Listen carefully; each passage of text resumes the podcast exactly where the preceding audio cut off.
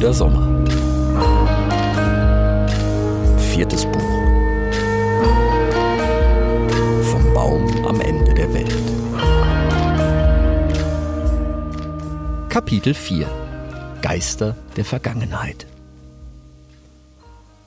Rix, mein Junge, wie is es dich? Habt ihr de Flotwetterjode verstanden? Der Kong stand uns ja auch bald bis zu der Ohren. Aber das klingt ja aufregend mit henne Kongress da. Da könnte ich mit Ming Ole Abkopf sicher auch noch was lernen, do. Aber sage mal, wo ihr da so viele schlaue Köpfe aus Allemar versammelt hätt, kannst du da mal fragen, ob doch vielleicht irgendwer unsere Forschungsminister hier sehen hätt? Von dem Nepomuk wissen wir nämlich immer noch nix. Da mach ich mal langsam Sorge, do. Ach so, und de Trieder hätt ihr seht?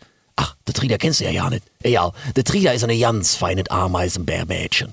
Und die macht uns hier eine ganz vorzügliche Spusi. Und sie hätt jedenfalls gesagt, sie hätt Spuren von Zucker am Herrn Yacht gefunden. Stell dir dat vor. Zucker am Herrn Yacht. Du liebe Litsche Yacht, wo bist du da noch in geraten, hör mal? Wenn du mal da dahinter steige, wer dat gewesen ist, da vergess ich alles, was ich früher geschworen hätte, das schwör ich dir, du. Du weißt schon, was ich meine. Ich sag nur, Chete. Aber ich will da nicht den Tag versauen, mein Ehrenmeier. Es geht nur immer der Sonne auf und der Rest ist das, was wir alle draus machen. Also, da lasset dich gut gehen und treibet nicht zu doll mit der Schlaufhöhe. Lass wieder von der Höre. Mach die Haut, mein Jung, bis zum nächsten Vollmond mal.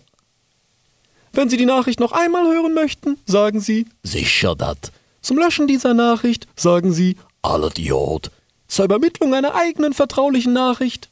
sprach der Telegraph, die schlicht wie edel gefiederte Schwalbenbotin des Affenkönigs, wie sie im unheilvollen Schein des rotrunden Blutmondes auf einer riesigen überirdischen Wurzel des ersten Rotholzmammutbaumes am Ufer des Drachensees saß.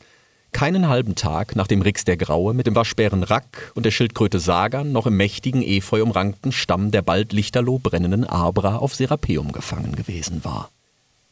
Jetzt lass ihn doch erstmal ausreden. hatte Rack geschrien, und Rix wäre vor Anspannung beinahe in Ohnmacht gefallen, bis die Schildkröte schließlich Ui. sprach und gleich darauf der Waschbär. Gut, dann machen wir das jetzt so. Sag mal, Grauer, wie lange kannst du die Luft anhalten? Was? Ich? Pf, Keine Ahnung. Zwei Haufen Happen, was weiß ich? Ja, das muss reichen. Darauf zog Rack eine Art Beutel aus buntem Platzteck aus seinem Regal in Abras Werkzeugkammer hervor und füllte ihn in einer schwungvollen Bewegung mit Luft.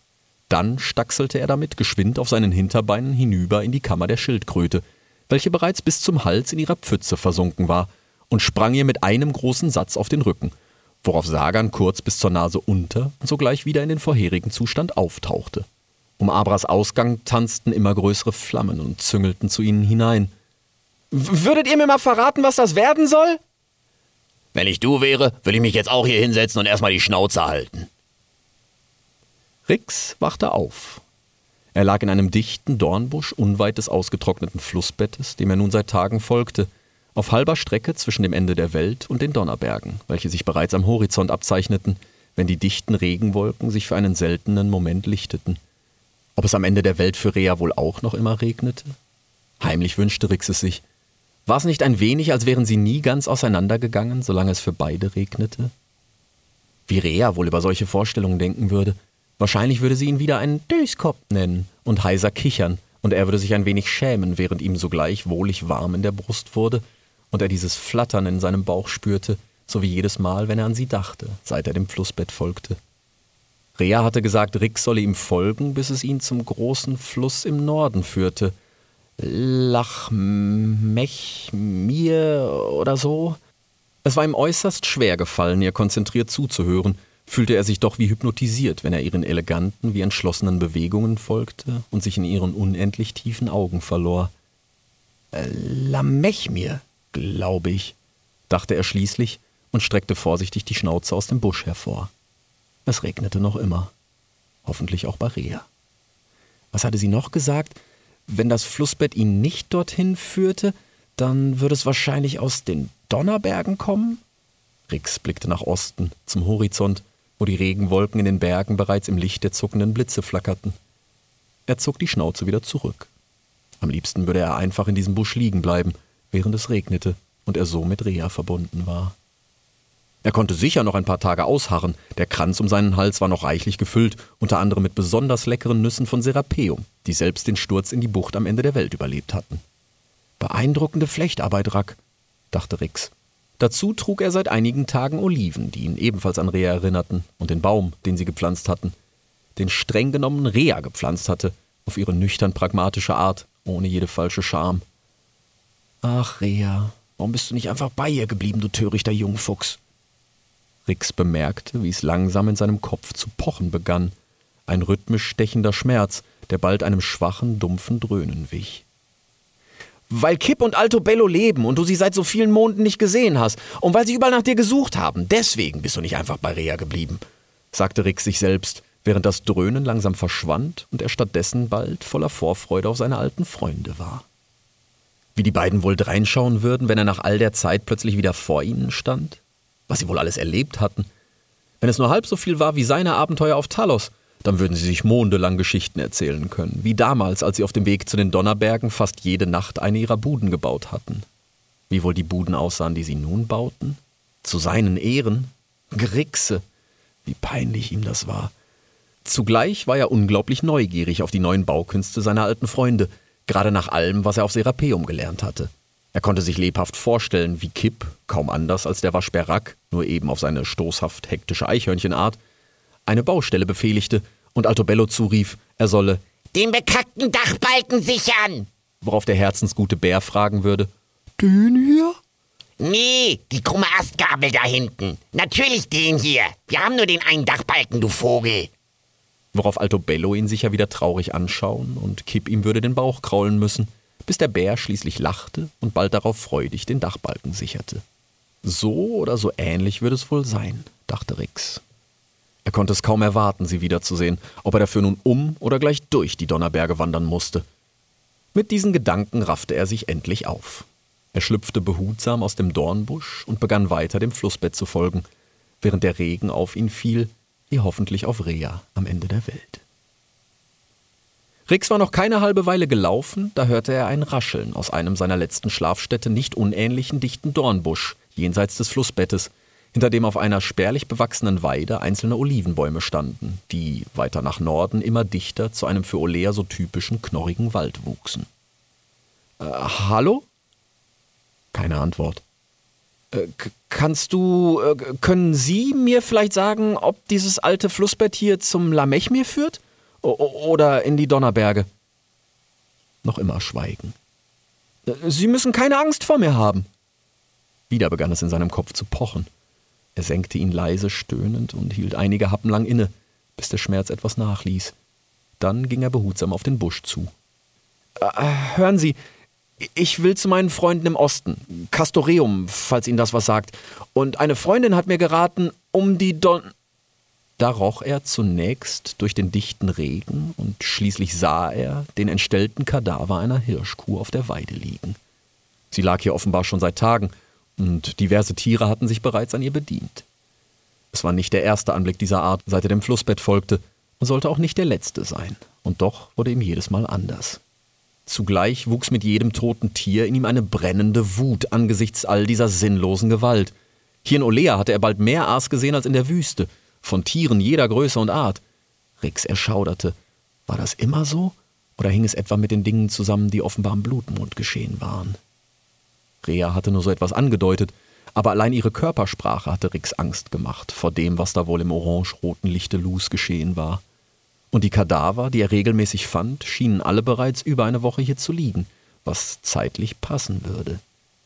Er fragte sich, ob Rea, die Schnüfflerin, vielleicht stolz auf ihn wäre, wie Rix versuchte, sich diese Dinge zu ertüfteln, als es wieder in dem dichten Dornbusch raschelte. Ah, hallo? Kot nix dem Brauen, flüsterte eine Stimme. Äh, Entschuldigung? Ich glaub, ich hab sie nicht richtig. Da streckte plötzlich eine Ratte ihren Kopf aus dem Busch hervor, dann links und rechts von ihr eine zweite und dritte. Du trickst im Grauen, fauchten sie, worauf ein weiterer Rattenkopf erschien. Dann noch einer. Und noch einer. Du trickst im Grauen! Rix ging langsam drei Schritte zurück und sah, wie immer mehr Ratten aus den Büschen lugten und fauchten. Er wollte fliehen, konnte aber seine Augen kaum lösen, wie er sah, dass eine etwas kleinere, schneeweiße Ratte sich durch eine besonders enge Stelle im Dornbusch zwängte und offenbar an diversen Dornen hängen blieb. Doch ihr manischer Blick klebte an Rix, und sie schob sich immer weiter hervor, während die Dornen sich immer tiefer in ihr Fell und Fleisch gruben und bald blutige Spuren zogen. Schließlich kam sie fauchend hervorgesprungen. Rix machte in Windeseile kehrt und jagte zurück zum Flussbett. Dann rannte er nach Osten, auf die Donnerberge zu, ohne auch nur einmal zurückzublicken. Als er eine gute Weile, wenn nicht gar zwei, so schnell gelaufen war, wie er nur konnte, bis es ihm in der Brust brannte, dass er keuchend und hechelnd verschnaufen musste, wagte er es erstmals wieder, sich umzusehen. Hinter ihm im Westen verschwand irgendwann der Weg, den er gekommen war, im diesigen Zwielicht. Es war dunkler geworden, wobei die dichten Regenwolken und der aufziehende Nebel nicht mal erahnen ließen, ob Sol bereits unterging oder noch immer hoch am Himmel stand. Ob die Ratten ihm noch auf der Spur waren? Na, wahrscheinlich. Sie mussten ja nur genau wie er dem alten Flussbett folgen. Aber was sollte er tun? Im Süden wurde das Gelände immer felsiger und Rix wusste, dass es schließlich in Klippen münden würde, hinab zum großen Kanal, den er einst durchquert hatte. Und er würde gewiss nicht noch einmal nach Talos schwimmen. Totes Ende, Bruder, Rix senkte traurig die Ohren. Dann wanderte sein Blick hinüber nach Norden. Soweit er sehen konnte, was im immer dichter werdenden Nebel nicht mal ein Haufen liegender Eichenlängen war, erstreckte sich eine wilde Wiese voller hoher Gräser, in denen sich ein ganzes Rudel von Ratten verstecken konnte, ohne dass er es bemerken würde, bis es zu spät war. So blieb ihm letztlich nur der Weg nach Osten, direkt in die Donnerberge, weiter im alten Flussbett, womit er die Ratten gewiss nicht abschütteln würde. Seine einzige Hoffnung war, dass sie vielleicht glauben würden, er wäre nicht wahnsinnig genug, diesen Weg zu gehen. Hoffentlich ergab sich vor den Bergen noch einmal eine Gelegenheit, irgendwie nach Norden Richtung Lamechmir durchzukommen, doch für den Moment sah er keine andere Möglichkeit. Er blickte nach Osten, wo die Blitze durch die Wolken in den Bergen zuckten und der Donner ununterbrochen rumpelte und grollte. Dann kniff er entschlossen die Augen zusammen und trabte weiter. Rix wanderte bei Tag und Nacht, nur unterbrochen durch kurze Nickerchen, wenn er einen Ort fand, der ihm zumindest kurzzeitig sicher schien, wie zuletzt eine gut versteckte Felsspalte im Gestein, das hier immer häufiger aus dem Erdboden zu wachsen schien und bereits von den nicht mehr fernen Donnerbergen kündete. Rix schauderte bei dem Gedanken, sie wieder zu betreten, weniger wegen Reas Warnung, vielmehr wegen der grausigen Dinge, die er dort mit Kipp und den anderen erlebt hatte. Zum Glück waren ihm dieses Mal keine Habichte auf den Fersen. Das sollte sich spätestens nach Serapeum erstmal für ihn erledigt haben.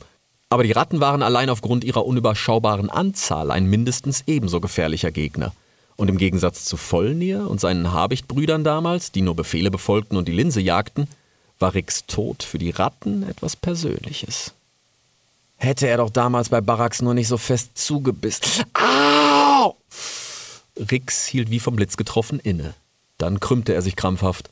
Sein Kopf pochte plötzlich wieder vor Schmerzen, als würde von innen ein Vogel mit dem Schnabel dagegen stoßen, während eine Windböe aus dem Norden, wie so oft in den letzten Tagen, den Geruch getrockneten Blutes und fortschreitender Verwesung mit sich brachte. Die Gegend hatte sich kaum verändert, noch immer lagen im Norden die hohen Gräser undurchsichtiger Wiesen und Weiden, welche nach wenigen liegenden Eichenlängen im dichten Nebel verschwanden, der immer mehr von der Welt um ihn verschlang, während zwischen den Gräsern immer öfter große Felsen herausragten, was im Zweifel nur noch mehr Verstecke für die Ratten bedeutete. Und zu allem Überfluss konnte sie nicht mal erschnuppern, weil permanent der stechende Gestank des Todes in der Luft lag. Was war das nur für eine Welt, in die er hier wieder geraten war? Er hatte gedacht, nach all den Abenteuern in lebensfeindlichen Gegenden wie der Wüste oder dem Dschungel dürfte es in seiner alten Heimat deutlich friedlicher zugehen. Ja, weit gefehlt. War es vielleicht nur Olea, wo, von wem auch immer, zum Blutmond ein solch unheiliges Massaker veranstaltet worden war? Oder galt das gar für ganz Imir? Was, wenn Kipp? Aber nein, dann wäre Rea nicht so zuversichtlich gewesen, dass er seine Freunde wiedersehen würde. Außerdem hatte Kipp Altobello an seiner Seite. Ob der Bär noch weiter gewachsen war? Als er damals in den Donnerbergen die Möwe aus der Luft geprangt hatte, war er bereits so groß gewesen, dass Rick sich kaum vorstellen konnte, dass es auf Imir noch Tiere gab, die ihm gefährlich werden konnten. Aber wer war hier überhaupt so gefährlich? Zumindest für die Tiere Oleas. Und wie konnte so etwas überhaupt passieren? Gab es hier nicht auch einen König? Wie konnte der. Da wurde Rix schlagartig eiskalt mit der simplen Erkenntnis, ein solch groß angelegtes Massaker konnte nicht gegen die Anweisung eines Königs passieren, sondern nur mit ihr. Darauf wich seine innere Kälte der aufsteigenden Hitze unbändiger Wut. Grimm. Hieß er nicht so? Der Wolfskönig Imirs? Rix hatte den Namen mehrfach gehört, und wann immer ein Tier es gewagt hatte, ihn auszusprechen, dann höchstens leise gehaucht und mit angststarrem Blick. Er kannte diese Art von König. Grimm war offenbar ein Tyrann, wie der Löwe Omar in der Wüste. Und wie der Tyrann Omar regierte Grimm sein Volk anscheinend mit Angst, Gewalt und Tod. Das hatte er alles schon einmal gesehen. Und Rix wusste, wie man einen Tyrannen stürzt. Seine Kopfschmerzen pochten nun immer wilder, und er konnte kaum noch einen klaren Gedanken fassen. Tatsächlich ertappte er sich dabei, wie er leise sagte, Ah, oh, kann der bekackte Vogel nicht endlich schlüpfen? Und sich dabei vorstellte, sein Kopf würde aufplatzen wie ein Hühnerei. Seltsamerweise empfand er bei dieser Vorstellung nichts als Erleichterung. Da hörte er plötzlich ein Rascheln aus den Gräsern im Norden. Rix wartete gar nicht erst ab, ob es die Ratten waren, zu Recht, wie er sogleich erfuhr. Zunächst hörte er hinter sich ihren mittlerweile vertrauten, heiser gefauchten Schlachtruf, dann wuchs das jagende Trippeln ihrer Krallen auf dem immer felsiger werdenden Boden, dass es bald klang wie Hagel, der mal mehr, mal weniger im immer öfter und lauter krachenden Donner verschwand. Rix flog geradezu das alte Flussbett entlang, das mittlerweile nur noch aus Gestein bestand, und folgte dessen Windungen den Hang hinauf, bis er schließlich die Spur in einer Felsspalte verlor und ohne zu überlegen weiter in die Berge jagte. Der Rattenhagel wurde darauf leiser und dünner, offenbar hatten sie Mühe, ihm hier zu folgen, also rannte und sprang er weiter das Gestein hinauf, bis er schließlich auf eine tiefe Schlucht zulief, über die er unmöglich springen konnte. Mit jedem Schritt wurde er langsamer und das Pochen in seinem Kopf unerträglicher. Der Rattenhagel hinter ihm nahm wieder zu und kam immer näher. Da erblickte Rix zu seiner Linken einen knorrigen Baumstamm, den die Tiere der Gegend offenbar als Brücke über die Schlucht gelegt hatten. Zwar weit weniger vertrauenserweckend als die genau ausgezählten Wippenbrücken der Raben und Biber, aber es blieb ihm keine andere Wahl. Er jagte auf die knorrig krumme Brücke zu und hechtete mit drei großen Sprüngen hinüber, wobei er fühlte, wie der Stamm sich unter ihm wand und wippte. Als er so gerade das feste Gestein unter seinen Vorderpfoten spürte, da trat er instinktiv mit seinen Hinterbeinen aus, worauf der Stamm sogleich krachend in die Schlucht hinabstürzte, während es Rix war, als ob tatsächlich sein Schädel platzte. Dann hörte der Schmerz endlich auf. Plötzlich hörte Rix eine Stimme. Na, wenn ich mir anschaue, was da unten an Ratten liegt, dann sehe ich keinen großen Unterschied zwischen dir und dem ach so bösen Wolf. Rix drehte sich um und wurde starr vor Schreck. Offenbar sah er einen Geist, denn über der Schlucht flatterte der Rabe Uatu. Jetzt guck mich nicht so an. Ich hab hier nichts gemacht. Das hast du ganz alleine hinbekommen. Bestimmt ein Haufen auf einen Streich. Überragende Leistung, würde ich sagen. Ja, auch wenn die anderen da drüben das sicher anders sehen. Jenseits der Schlucht stand mindestens ein weiterer Haufen Ratten, die, angeführt von der blutig zerfurchten Weißen, fauchend riefen: Monster! Mörder! Tod Rix dem Graulen! Jedoch abgeschnitten vom Fuchs ihrer Begierde, nur hilflos mit den Krallen im Gestein scharten. Na, die können dir erstmal nichts mehr. Dafür führt jetzt auch kein Weg mehr zurück. Das weißt du, ne? Was tust du hier? Du solltest tot sein. Ich hab dich brennen sehen. Ja, das kann schon sein. Aber offensichtlich redest du mit mir. Also scheint bei dir auch ordentlich was kaputt gegangen zu sein. Ja, sollen wir vielleicht erstmal von den Ratten weg? Die hören ja gar nicht auf zu motzen. Irgendwie ist sowas nicht meine Gesellschaft. Deine was? Und wo soll ich überhaupt hin? Ich kann nicht fliegen wie du. Ach schau, so weit ist es noch nicht aber mit toten Vögeln reden. Für den Wahnsinnigen bist du ganz schön wählerisch, weißt du das? Und wo du hin sollst? Na, du hast doch seit Tagen an fast nichts anderes gedacht als an Castoreum und deine alten Freunde da. Aber ich wollte. Ich sollte doch um die Berge herum. Rix blickte hinab zum Stamm tief unten am Grund der Schlucht. Keine der Ratten um bzw. unter ihm bewegte sich länger während die Überlebenden an der jenseitigen Klippe, mehr als eine halbe liegende Eichenlänge entfernt, weiterhin machtlos fauchten. Tot oder nicht, dieser Uatu hatte offenbar recht. Es führte keinen Weg zurück. Na, lass den Kopf nicht hängen. So ist das im Leben. Manche Wege können wir uns nicht aussuchen. Und für dich geht es erstmal nur noch bergauf. So für dich nichts Neues. Rix der Graue wandert durch die Donnerberge. Und kaum ist er wieder da, fallen die Tiere wie Blätter im Herbst. Damals Möwen und Habichte, Jetzt die Ratten. Ich bin nicht mal sicher, ob überhaupt jemand mehr Tiere in den Bergen auf dem Gewissen hat als du, mein Freund. Äh, ich, was? Nein, da, das war ich doch gar nicht mit den Habichten und Möwen damals. O- Und gewollt habe ich das schon gar nicht. Gewollt, geschmollt. Ich bin ziemlich sicher, dass du ziemlich sicher bist, dass damals auch ein, zwei Vögel auf deine Fänge gingen. Und selbst wenn nicht, was heißt hier, das war ich doch gar nicht. Meinst du, der ängstliche Altobello wäre ohne dich auf die Idee gekommen, den Donnerbergen nach Habichten zu pranken? Da hast du ihn ganz alleine hineingezogen, genau wie das Eichhörnchen. Dein Handeln hat Konsequenzen, Junge. Ich dachte, das hättest du bereits gelernt. Was? Du, du bist doch gar nicht. Und was redest du da überhaupt? Du hast mich doch in all den Irrsinn um die Linse hineingezogen. Und, und überhaupt bin ich kein kleiner Jungfuchs mehr. Ach nein? Du, das klang mit deiner Fuchsfreundin letztens aber noch ganz anders.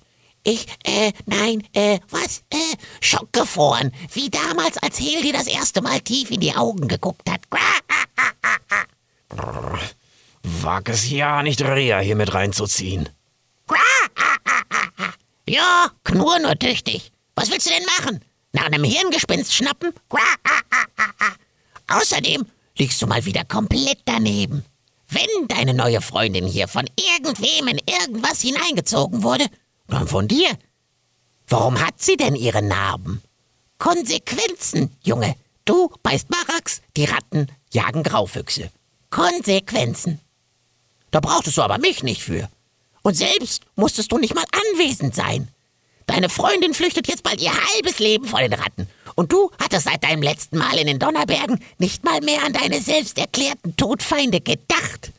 Du schwingst viel lieber mit Königen durch die Gegend oder lässt dir von feinen Gelehrten die ganze Ma erklären, während sie täglich auf ihm um ihr Leben kämpft. D das, d- das ist voll ungerecht. Und außerdem kann Rea ganz gut auf sich selbst aufpassen. Ungerecht. Ja, da gebe ich dir recht.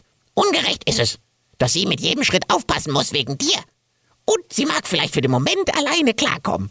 Aber wie lange noch? Meinst du nicht, eine Schnüfflerin wie sie wird sich früher oder später noch ganz andere Feinde machen als nur die Ratten? Die haben weder Freunde noch Verbündete. Aber was, wenn sie irgendwann mal in der falschen Höhle schnüffelt? Rix war's plötzlich, als liefe er Seite an Seite mit Rea durch unterirdische Tunnel, an deren steinernen Wänden um sie herum Flammen zuckten und tanzten. Dann war er wieder zurück in den Donnerbergen, und statt Rea flatterte neben ihm wieder Uatu. Rix blickte sich erstaunt um. Offenbar war er einige Weilen gewandert, denn es war mittlerweile fast dunkel und die Schlucht weit und breit nicht mehr zu sehen. Habe ich geschlafen? G geträumt? War vielleicht Uatu auch nur ein Traum? Träume ich noch immer? Der Rabe flog nun leicht voraus und Rix folgte ihm gedankenverloren einen alten, gewundenen Pfad tiefer ins Gebirge hinauf. Der Donner rumpelte jetzt seltener und deutlich schwächer, und auch die Blitze hatten spürbar nachgelassen. Es würde kaum Sinn machen, bei dem wenigen Licht noch weiter zu wandern. Wieso folge ich überhaupt einem Hirngespinst? Und dann auch einem miesen Astloch, das mich mein ganzes Leben lang belogen und für seine Zwecke missbraucht hat. Ich sollte froh sein, dass er tot ist, nicht ihn herbeifantasieren, dachte Rix. Ah, ich kann das alles hören, ne? Nur mal so. Und warum du mir brav hinterherwatschelst wie ein Entenküken, dürftest du selbst am besten wissen. Du kennst halt nix anderes. Ach, halt den Schnabel! Da bemerkte er, dass es offenbar langsam wieder heller wurde. War er etwa die ganze Nacht hindurch gewandert, ohne es zu merken? Ja, vielleicht auch zwei Nächte und den ganzen Tag dazwischen. Wer weiß das schon? Aber da müsste ich doch todmüde sein. Stattdessen fühlte er sich geradezu erholt, und auch die Wunden, die Rea ihm erst vor wenigen Tagen verpasst hatte, schmerzten ihn kaum länger. Rix spürte nur ein leichtes, heilendes Jucken, das von Flanke und Ohr ausging und ihn trotz oder gerade wegen der Tatsache, dass es noch immer regnete, komplett von innen wärmte. Ah, die Macht der Liebe. Was man nicht damit nicht alles schön fühlen kann. Ich hab gesagt, du sollst den Schnabel halten. Ja, und direkt danach eine Frage gestellt. Merkst du selber, ne? Außerdem waren wir noch nicht fertig. Womit? Du warst gerade im Begriff, dir Sorgen um deine Freundin zu machen. Beziehungsweise sie mir in den Schnabel zu schieben. Aber wer will hier Kleinflaum zupfen? Qua! Du hast gesehen, wie Olea aussah. Überall Kadaver. Und mittendrin Deine Freundin, die Schnüfflerin. Meinst du nicht, dass sie früher oder später irgendwie dem König auf seinen Wolfsschwanz treten wird? Ah. Warum sollte sie? No, das weißt du selber ganz genau. Sie ist offenbar ziemlich aufrichtig, um nicht zu sagen korrekt. Du weißt, wozu das bei Fennec geführt hat? Wozu streng genommen du den korrekten Fennec geführt hast. Halt den Schnabel! Kann ich machen. Aber ich sag dir sowieso nur das, was du tief in dir wirklich denkst. Nur, dass du nicht traust, es dir einzugestehen. Ach ja? Und was soll das bitte sein? Oh, so manches. Zum Beispiel, dass du früher oder später noch jeden deiner Freunde ins Verderben geführt hast. Das ist nicht wahr. Sagst du. Was du wirklich denkst, ist aber was ganz anderes. Deswegen bin ich ja hier. Quah. Unter anderem deswegen. Du denkst ja noch mehr. So würdest du zum Beispiel gerne denken, was die anderen so über dich glauben. Der liebe nette Graufuchs, immer hilfsbereit und das Herz am rechten Fleck. Dabei weißt du, dass das alles nur eine faule Rinde ist. Du weißt, welche Wahrheit tief in dir wirklich schlummert. Halt den Schnabel! Ricks Stimme hallte im Gebirge umher, bis sie zuletzt wieder im Donner versank. Darauf schwieg der Rabe tatsächlich, sogar bis es schließlich wieder dunkel wurde. Da war Rix offenbar schon wieder den ganzen Tag gewandert, wobei er nicht hätte sagen können, ob nur ein halbes Weilchen oder ein ganzer Haufen Weilen vergangen war, doch solange das trübe Tageslicht ihn im dichten Nebel noch etwas sehen ließ, war er weiter den alten Gebirgspfad hinaufgewandert und hatte zwischenzeitlich schon geglaubt, der Rabe hätte ihn endgültig verlassen. Aber wann immer er um sich blickte, flatterte dieser bereits voraus oder saß irgendwo in einem Strauch, auf einem Felsen oder tauchte plötzlich aus dem Nebel auf. Doch solange Rix ihm keine Fragen mehr gestellt hatte, hatte Uatu geschwiegen. Und Rix hatte keine Fragen mehr. Der Rabe war offenbar ein Hirngespinst und machte gar keine Anstalten, ihn zu verlassen dann war das jetzt offenbar so. Er hatte schon ganz andere Dinge gesehen, die nicht wirklich da gewesen waren, als nur einen nervenden Uatu. Solange er schwieg, konnte Rix ihn ignorieren. Und solange Rix keine Fragen stellte, schwieg er offenbar. Wie auch immer. Rex wollte nur so schnell wie möglich durch die elenden Donnerberge und zurück zu seinen Freunden. Wie weit es wohl noch sein würde? Er folgte nun seit einiger Zeit einem alten Pfad, der sich stetig bergauf durch die Felsen schlängelte und genauso gut das alte Flussbett sein konnte, das er zwischenzeitlich verloren hatte. Rix verstand nicht viel von solchen Dingen. Wäre Rea bei ihm, dann würde sie ihm als erfahrene Fährtenleserin sicher die Unterschiede erklären können zwischen alten Pfaden und trockenen Flussbetten und all dem Gestein und Geröll, sowie den vereinzelten Dornbüschen, die hier oben mittlerweile seltener geworden waren, aber nach wie vor alle Häufchen liegende Eichenlängen lang aus dem Nebel hervorstachen. Ach, wäre nur Rea bei ihm. Stattdessen hörte er aus manchen dieser Büsche immer wieder ein Rascheln, und die kleinen trockenen Blätter zitterten, als ob gleich mehrere Tiere darin umherwuselten. Rix war jederzeit bereit zur Flucht, doch sobald er sich näherte, verstummte das Rascheln, und auf Nachfragen erhielt er keine Antwort. Offenbar keine Ratten. Nicht einmal hatte es mehr gefaucht, seit er sie an der Schlucht hinter sich gelassen hatte. Da zudem die Dornbüsche hier oben immer kleiner und mittlerweile für ihn zu eng geworden waren, hatte Rix es irgendwann aufgegeben zu erforschen, wer sich darin versteckte. Ratten hätte er gerochen, und überhaupt ging von diesem hektischen Zittern in den Büschen für ihn keine Gefahr, sondern höchstens ein Gefühl der Angst aus. Angst vor ihm.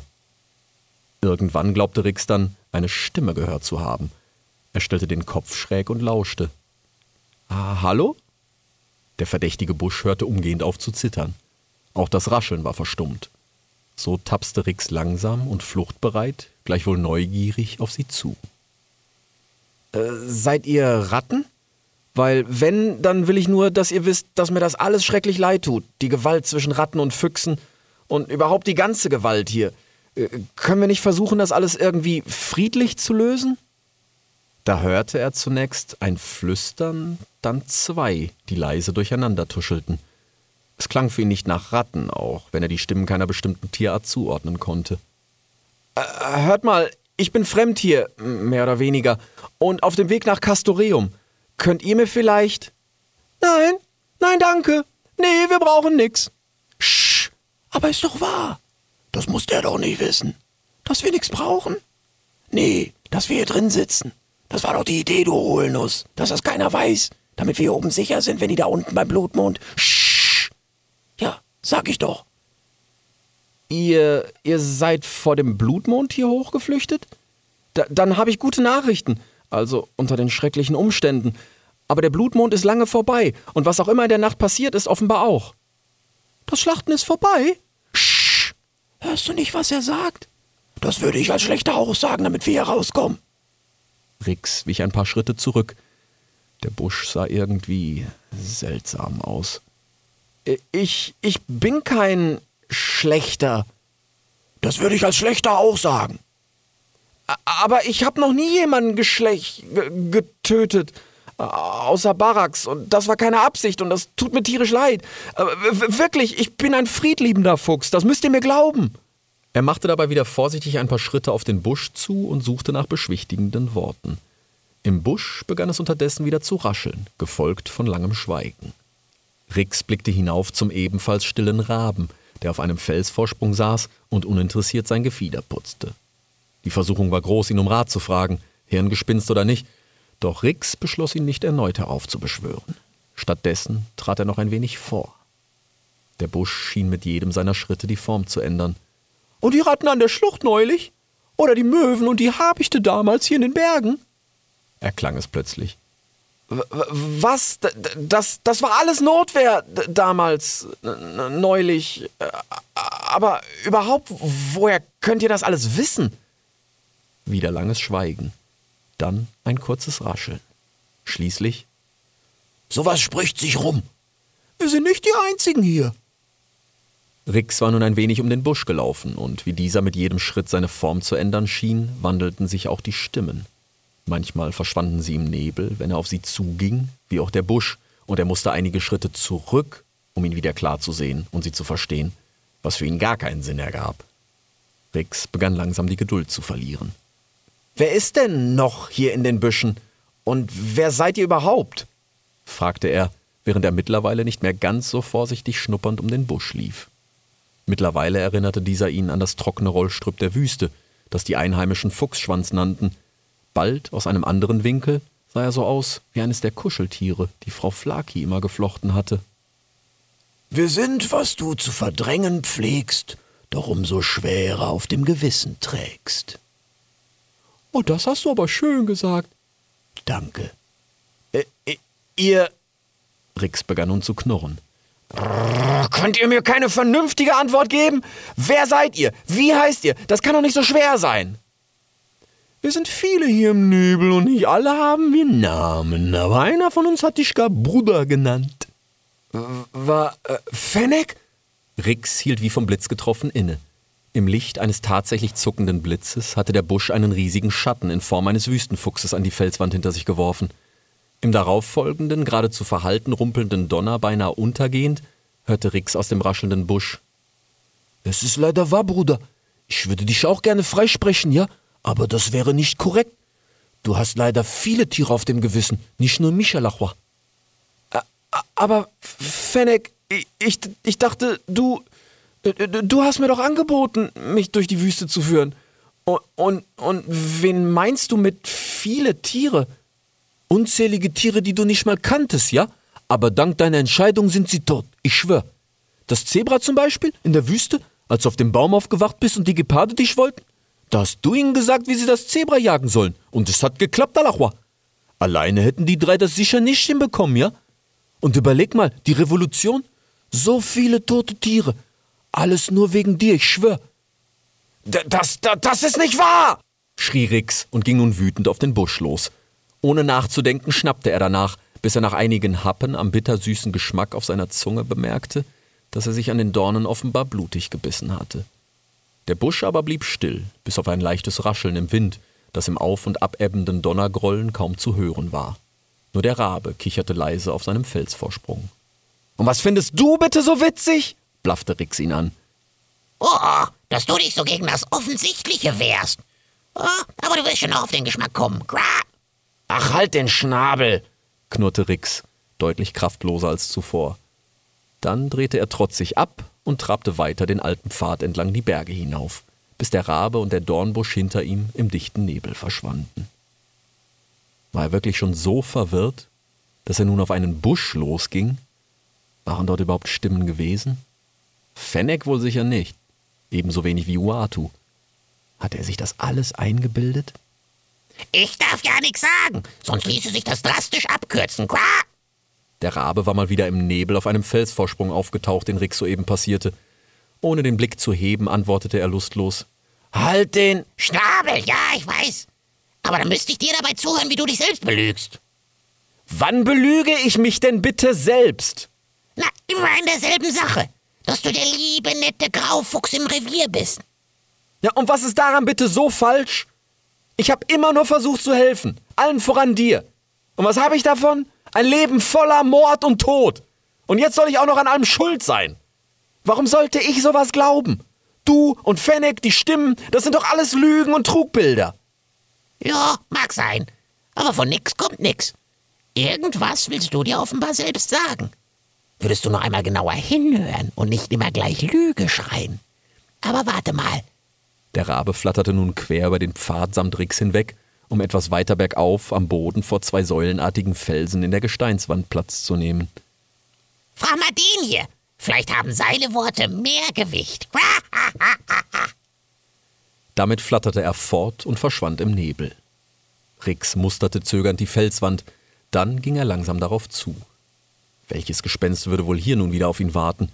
Etwa Thaddeus, der alte Oktopar, mit dem er schon damals hier durch die Höhlen gewandert war?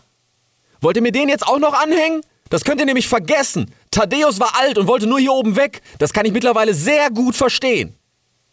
Da zuckte ein mächtiger Blitz durch die Nacht, und für einen kurzen Happen war es taghell.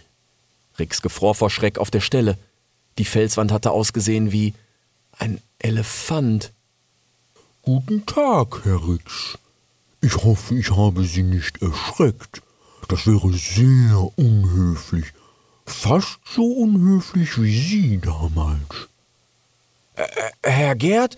Äh, ich. Aber wann. Wann bin ich denn unhöflich gewesen? Na, zum Beispiel mit Frau Flaki. Die wäre damals nie in den Uru hinabgestürzt, wenn Sie nicht gewesen wären. Und dann haben Sie sich noch nicht einmal um eine Beerdigung gekümmert. Das ist schon sehr unhöflich. Oder als Sie mich in den Dschungel gelotst haben, wo ich dann getötet wurde. Ich bin ja kein Elefant des Gesetzes, aber das kann man sicher Beihilfe zum Mord nennen, mindestens. Und Sie wissen genau, was das im Dschungel bedeutet, Herr Rix. Chete, hörte Rix irgendwo in seinem Kopf die drohende Stimme des Affenkönigs, zugleich wie die Antwort auf ein Rätsel, das er nicht verstand. Chete, hallte es nach und schien in seinem Kopf gar zu wachsen. Da war ihm bald, als könnte er Haufen von Affen um sich herum trommeln und Chete rufen hören, fast wie damals beim Prozess der Spinne Nancy, nur klangen die Affen in seinen Ohren nicht bedrohlich, sondern als würden sie ihn anfeuern. Noch schlimmer finden wir aber alle, dass sie sich selbst belügen. Das ist nämlich unhöflich sich selbst gegenüber, und das ist die höchste Form der Unhöflichkeit. Aber wie, was meint ihr denn bitte alle? Na, wenn meine Wenigkeit und nicht mal der alte Sanchesi darauf bringt, dann werden sie wohl über meine Leiche gehen müssen. Mal wieder.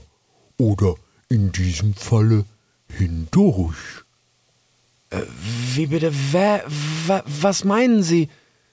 Na, kommen Sie ruhig näher und schauen Sie genau hin. Rix war nun völlig verwirrt und zugleich wie in Trance, als er vorsichtig die Felswand beschnupperte, an der er gerade im Licht des Blitzes noch Herrn Gerd gesehen hatte. Schnell bemerkte er einen heulenden Luftzug zwischen den säulenartigen Felsen.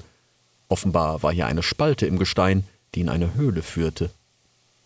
Na sehen Sie, das war doch gar nicht so schwer. Dann mal hinein mit Ihnen. Aber da drin ist es stockfinster und ich kann ja hier schon kaum noch was sehen. Ja, so ist das nun mal, wenn man sich seinen Ängsten stellt. Da dürfen Sie keinen Sonnenschein erwarten, Herr Rix. Da geht's nicht zu wie bei einer Reisegesellschaft. Aber es gibt hier viele Spalten im Gestein und reichlich Blitzlicht. Da werden Sie schon sehen, was Sie sehen werden. Rix konnte schwören, Herr Gerd hätte mit den letzten Worten gezwinkert, doch er sah nur die beiden mächtigen Felsen vor seiner Schnauze, die wie Elefantenbeine hoch über ihn ragten und zwischen denen der Weg in die Höhle führte. Er blickte sich noch einmal um und sah den Pfad bergauf und bergab im Nebel verschwinden, dazu bergauf den Schemen eines einsamen Baumes und jenseits des Pfades einen Dornbusch, der just anfing zu zittern, als Ricks Auge auf ihn fiel. Doch er schnaubte nur, wandte sich wieder um und schlüpfte vorsichtig durch die Felsspalte. Nach einigen Schritten durch ein kleineres Gewölbe war er offenbar in einer riesigen Höhle angekommen, was er zunächst nur am Klang der Regentropfen erkannte, die platschend und weit umherhallend in Pfützen und aufs Gestein fielen. Willkommen, erklang da eine Stimme von irgendwo. Wo, wo bin ich? endlich bei dir selbst. Ich bin was? Und wer bist du? Du weißt genau, wer ich bin. Du weißt nur nicht, wer du bist. Dabei, welch tragische Ironie, ist die Antwort eigentlich dieselbe. Glaubst du nicht? Dann sieh mal genau hin. Ricks Augen hatten sich mittlerweile etwas an die Dunkelheit gewöhnt, und tatsächlich flackerte die Höhle schwach im Licht der Blitze, das durch schmale Felsspalten in der Decke zu ihm kam. Zu ihm und den beiden anderen. Der eine, der mitten in der Höhle hoch auf einem großen Felsen saß und offenbar mit ihm gesprochen hatte, war der dunkle Schatten eines riesigen Wolfes. Der andere war ein zuckender Rattenkadaver am Fuß des Wolfsfelsens. Alles in Rix sträubte sich davor, näher zu gehen, und doch wurde er geradezu magisch angezogen. Als er schließlich halb abgewandt und doch dicht vor der Ratte stand, erkannte er im blassen Flackerlicht Barax, beziehungsweise das, was von ihm übrig war. Für einen kurzen Happen musste Rix an den entstellten Affen Nepomuk denken, wie er im brennenden Gras Serapeums hauchte. Töte mich! Dann sah er wieder Barax vor sich. Zugleich fiel ein Tropfen von der Decke platschend auf Ricks Schnauze. Gib es endlich zu, Grauer. Mein Blut hat dir geschmeckt. Da wurde es plötzlich taghell im Licht eines nahen Blitzes, und Rix sah, wie Barax vor ihm entstellt grinste und anfing zu lachen. Zugleich hörte er im nachziehenden Donner wieder die trommelnden und Tschete rufenden Affen, bis sie langsam mit dem Donner verhallten und daraus wieder das Plätschern und Tropfen der Höhle hervorging. Barax lachte lauter, während nun vom anderen Höhlenende ein Trippeln zu hören war, das langsam wuchs und immer näher kam. Bald klang es wie der Rattenhagel seiner vorherigen Verfolger. Da blitzte es gleich zweimal in dichter Folge. Beim ersten Mal sah Rix, dass hier gar kein Wasser tropfte. Nein, was immer es war, es lief zähflüssig dunkelrot am wie riesige Dornen von der Decke hängenden Gestein herab. Rix leckte sich in schlimmster Erwartung den Tropfen von der Schnauze, und er sah sie erschrocken bestätigt. Da blitzte es zum zweiten Mal, und er sah vom anderen Ende der Höhle unzählige Ratten auf sich zujagen. Äh, Sind die echt? Ah, fragst du mich? Äh, mir egal, irgendwen. Ich will nur wissen, ob die echt sind. Die Tropfen? Quah. Die Ratten! Oh, gute Frage. Da lohnt es sich drüber nachzudenken. Da ich allerdings wohl auch sterben dürfte, wenn du stirbst, äh, würde ich an deiner Stelle hier kein Risiko eingehen und In just diesem Moment hatte ihn bereits die erste Ratte erreicht. Es war die weiße mit den blutigen Strähnen, und sie hackte nach seiner Pfote. Rix schrie kurz auf vor Schmerz, dann schüttelte er sie blitzschnell ab und rannte aus der Höhle, während Baraks Lachen hinter ihm zu etwas dunklerem, unheilvollerem wuchs.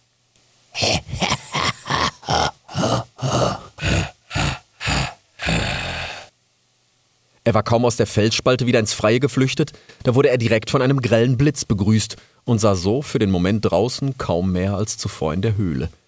Er versuchte sich anhand der Felswand in Richtung des Pfades zu orientieren und so schnell wie möglich weiter in die Berge hinauf zu flüchten, wohin auch sonst, während sich seine Augen nur langsam erholten. Quah, mach mal langsam. Äh, die Ratten? Ja, die auch, aber stopp! Im letzten Moment erkannte Rix vor seiner Schnauze einen Abgrund. Wieder eine Schlucht, nicht ganz so breit wie die am Fuß des Berges, aber dafür gab es hier weit und breit keine Brücke. Rix hörte schon die Ratten hinter sich im Nebel. Er lief drei große Schritte zurück, dann wieder auf die Schlucht zu. Das reicht nicht! Das reicht! Das reicht nicht! Das reicht! Das reicht reicht! nicht! Mit einem großen Satz flog Rix über die Schlucht und seine Vorderpfoten waren schon bequem auf der anderen Seite gelandet.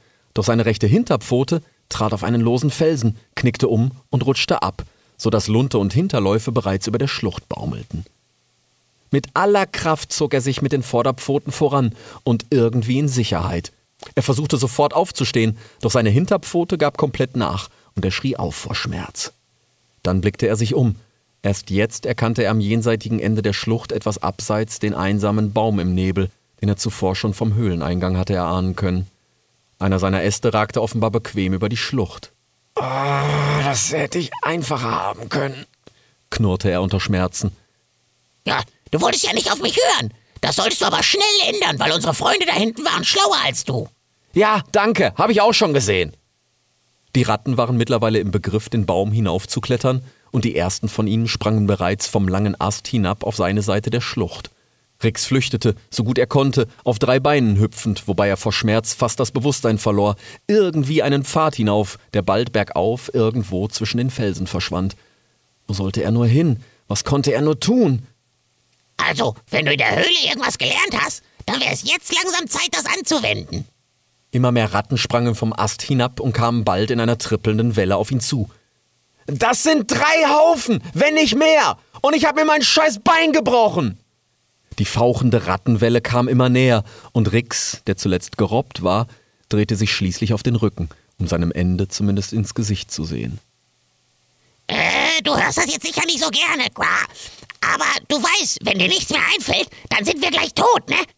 Du bist längst tot! schrie Rix, so laut, dass die Ratten kurz erschrocken innehielten. Zugleich machte es Pff, und plötzlich stand nur noch eine Wolke schwarzer Federn in der Luft, wo zuvor Uatu geflattert war. Dann flog eine Ratte, offenbar von einem fliegenden Stein getroffen, fauchend hinab in die Schlucht. Die weiße, blutig gefurchte rief panisch Ratten! Rückzug! Ein Piep! Da wurde sie selbst von einem Stein getroffen und verstummte. Rix blickte mit letzter Kraft hinter sich und sah bergauf zwischen den Felsen einen mächtigen Schatten im Nebel, der mit seiner großen, platten Kelle wippend einen Stein in der Luft wog. Dann verlor Rix endgültig sein Bewusstsein.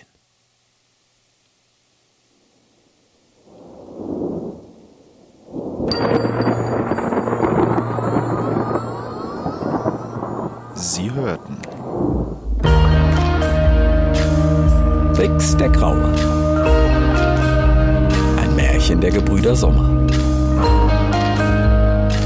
Viertes Buch. Raum am Ende der Welt.